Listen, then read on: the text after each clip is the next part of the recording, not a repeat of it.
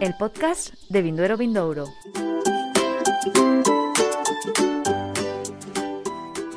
Bienvenidos y bienvenidas a este nuevo episodio del podcast de premios Vinduero Vindouro. Ya saben, el concurso donde cada año elegimos los mejores vinos de España y Portugal.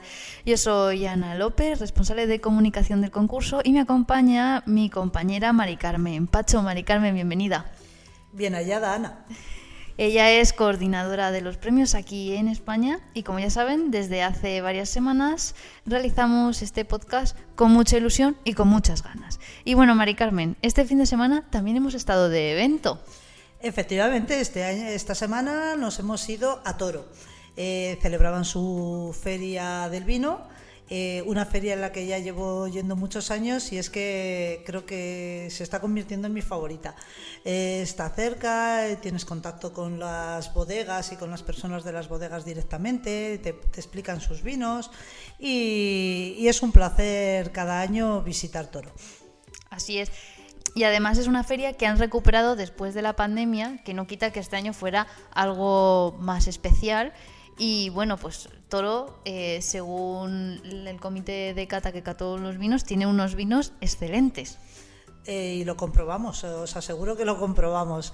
Eh, probamos, además, todo el mundo conoce que los vinos de toro tintos, pero fuimos por la mañana, hacía mucho calor y nos entregamos con mucha pasión a los blancos y a los rosados que, efectivamente también estaban excelentes. Excelentes como Mari Carmen, los vinos que participan en nuestro concurso, que como ya saben está el plazo de inscripción abierto. ¿Puedes recordarnos cómo se han de inscribir los vinos y cómo tienen que hacer este proceso las bodegas? Bueno, es fácil. Eh, tienen que entrar en la página, en la plataforma que tenemos para las inscripciones, es eh, las tres W eh, inscripciones.premiosvinduero.com. Ahí tienen que meter los datos de la bodega, los que le van pidiendo, y seguidamente eh, pasan a otro, otro cuestionario donde tienen que poner las características de cada vino que inscriben. Eh, todo esto, esta plataforma va a estar abierta hasta el día 20 de julio, en que la cerraremos y tienen que enviar los vinos aquí a Trabanca, donde se va a celebrar el concurso los días 2, 3 y 4 de agosto. Muy bien, y también decirles que si tienen un vino de nuevo lanzamiento puede participar en la categoría de Pascual Herrera, que para ello lo que tienen que hacer es a través del correo, una vez hayan inscrito sus vinos, indicarnos en info@premiosvinduero.com que este es un vino de nuevo lanzamiento. Igualmente en este correo les atendemos cualquier duda o cuestión que les surja a la hora de inscribir sus referencias.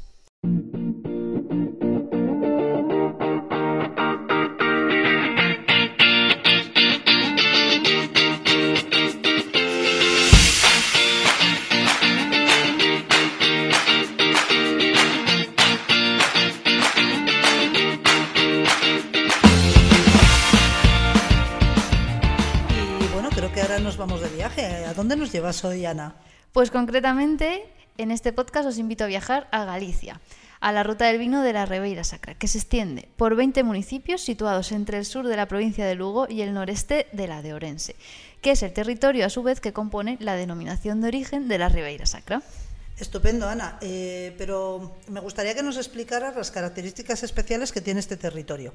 Sí, eh, bien, Mari Carmen. A ver, este territorio eh, que compone la ruta del vino de la Ribeira Sacra se sitúa entre las laderas del Miño y del Sil y otros ríos menores. Entonces, todos ellos se encuentran cubiertos de viñedos en bancales que se alternan con cañones, iglesias y monasterios que marcan este paisaje y definen su carácter. Y no hemos de olvidarnos también de la diversidad de su flora.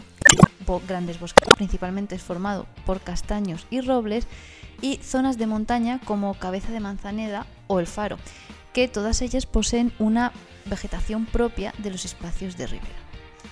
Eh, veo que es un lugar que tiene un marcado carácter natural, pero también imagino que habrá una gran oferta no turística. Así es, y es que la ruta del vino de la Ribeira Sacra tiene adscritas diferentes bodegas visitables que se conjugan con una gran oferta de hoteles, turismo rural, restaurantes, museos, centros de interpretación y actividades de ocio que dan al visitante muchas alternativas. Eh, y además es un destino que se presta mucho a visitar durante cualquier época del año porque el paisaje cambia dependiendo de la estación. Si vamos en primavera veremos el verde de las cepas sobre las laderas, que éstas dan paso al verano, que es cuando se visten con su mejor verde. Pero si vamos en otoño, que es la época de la vendimia, el paisaje se viste con rojos y amarillos en las hojas de cada variedad. Y ya en invierno vemos la piedra que se deja ver entre las cepas.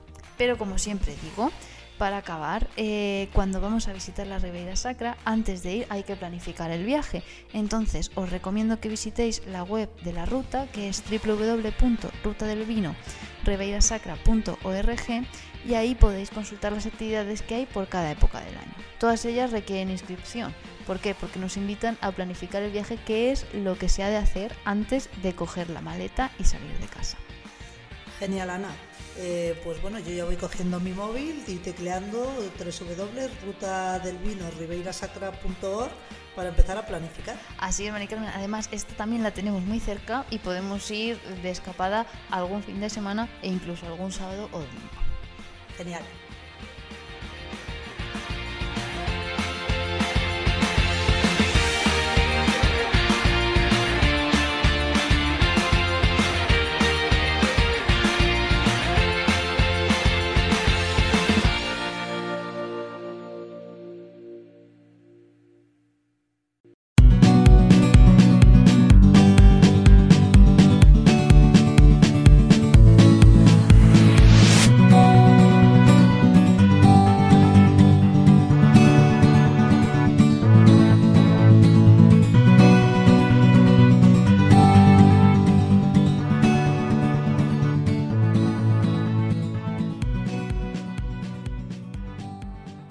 Entrevista de hoy nos vamos hacia la denominación de origen León. Concretamente vamos a hablar con Hugo Alonso, el responsable de la bodega Par de Valles. Hugo, bienvenido. Buenos días a todos.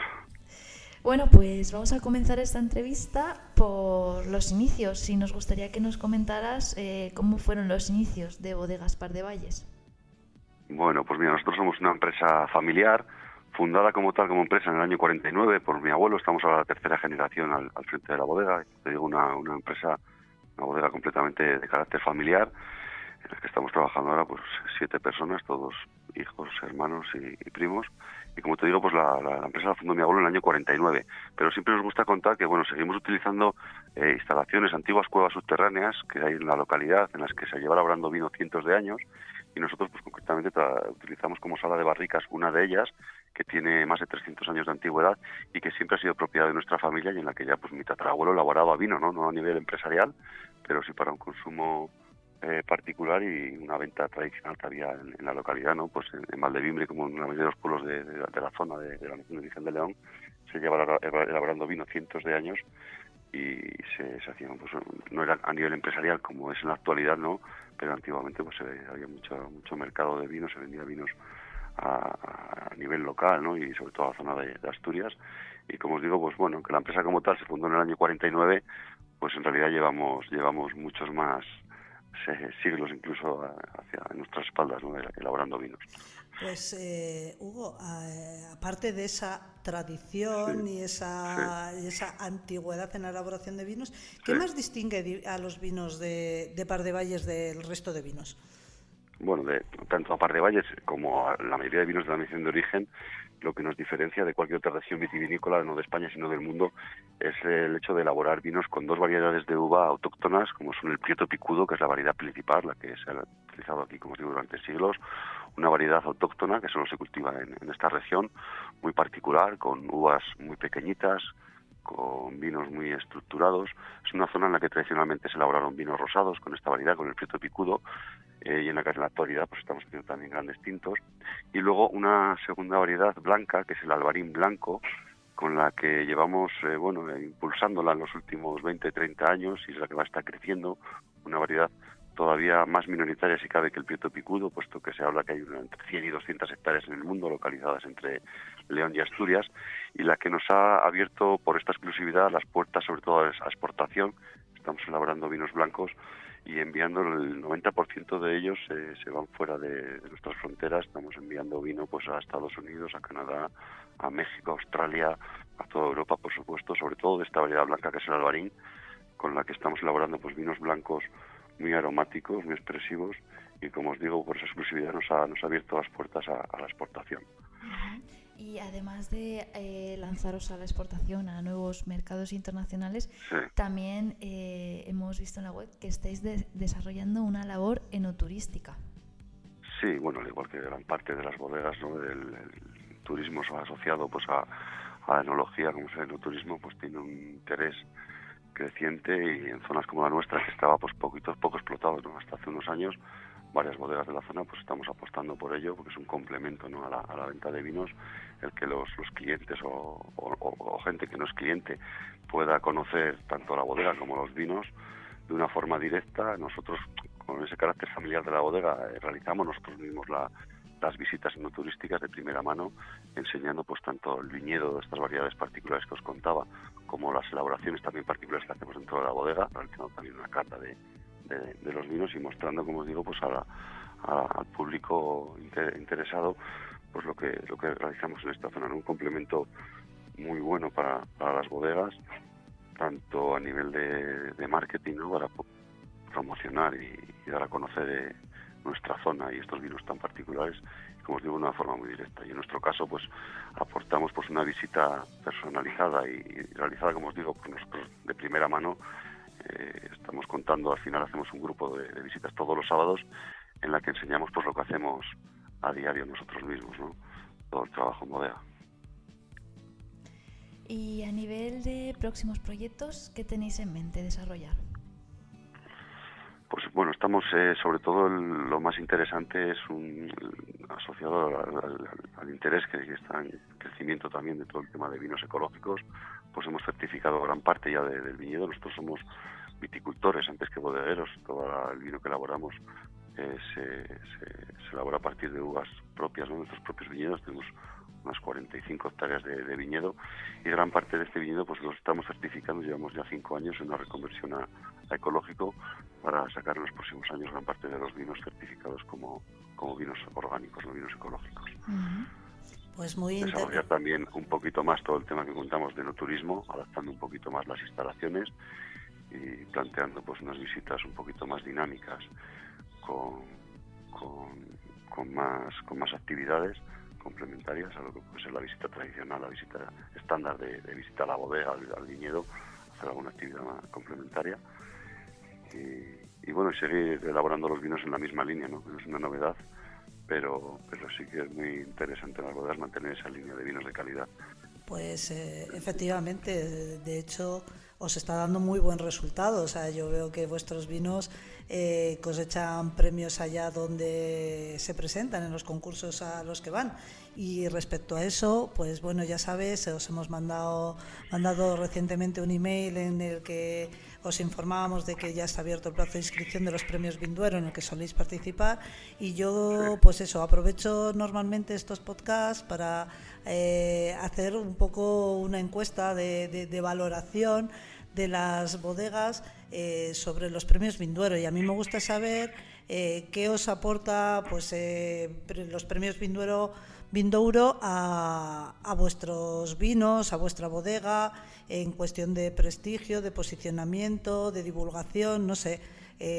cuéntanos un poco qué os, os aporta y por qué seguís participando año tras año.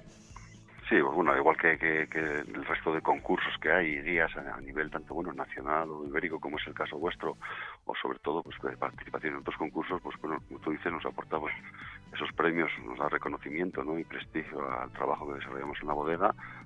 Es un punto más de, promoción y de divulgación, está claro, porque bueno, pues un premio a nivel nacional como es el vuestro, pues nos permite dar a conocer también eh, este tipo de vinos pues a, gente persona que no, que no, los conocen a nivel nacional y también internacional.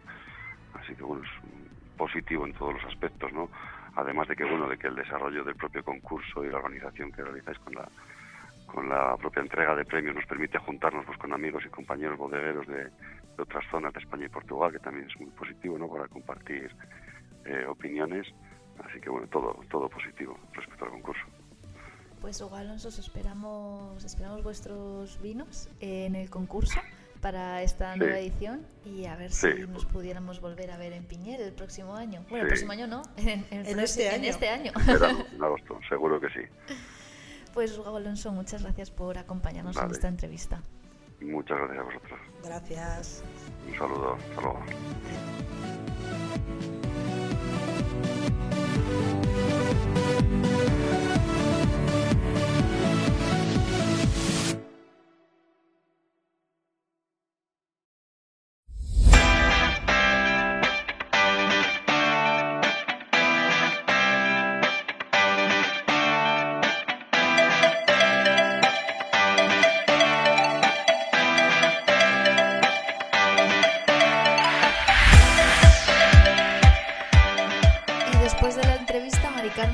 Sabes que no podemos cerrar este podcast sin que nos recomiendes un vino. ¿Qué vino nos has preparado para esta semana? Pues para esta semana casi no me he movido de casa, porque he elegido un vino que es eh, de la bodega Viña Romana, que está en Villarino de los Aires, en Salamanca, en la de Arribes, y que casualmente es el pueblo de al lado. Esta bodega, eh, mira, nació en 1962 como cooperativa para elaborar vino de año solo a granel pero se inició una nueva etapa, vamos, se reconvirtió en el 2009 eh, creándose como bodega familiar con un objetivo claro y muy distinto del anterior, que era elaborar vinos que solo se comercializarán embotellados, pasando su tiempo de crianza en barricas nuevas de roble americano y francés. Y el otro objetivo que, tiene esta bodega es recuperar el viñedo perdido de las uvas autóctonas Juan García y Bruñal, esta última es una uva endémica de, esta zona, es em, centenaria y muy escasa. Indispensables ambas para elaborar los vinos de Viña Romana eh, y en concreto el Winner Premium Crianza, que es del que vamos a hablar.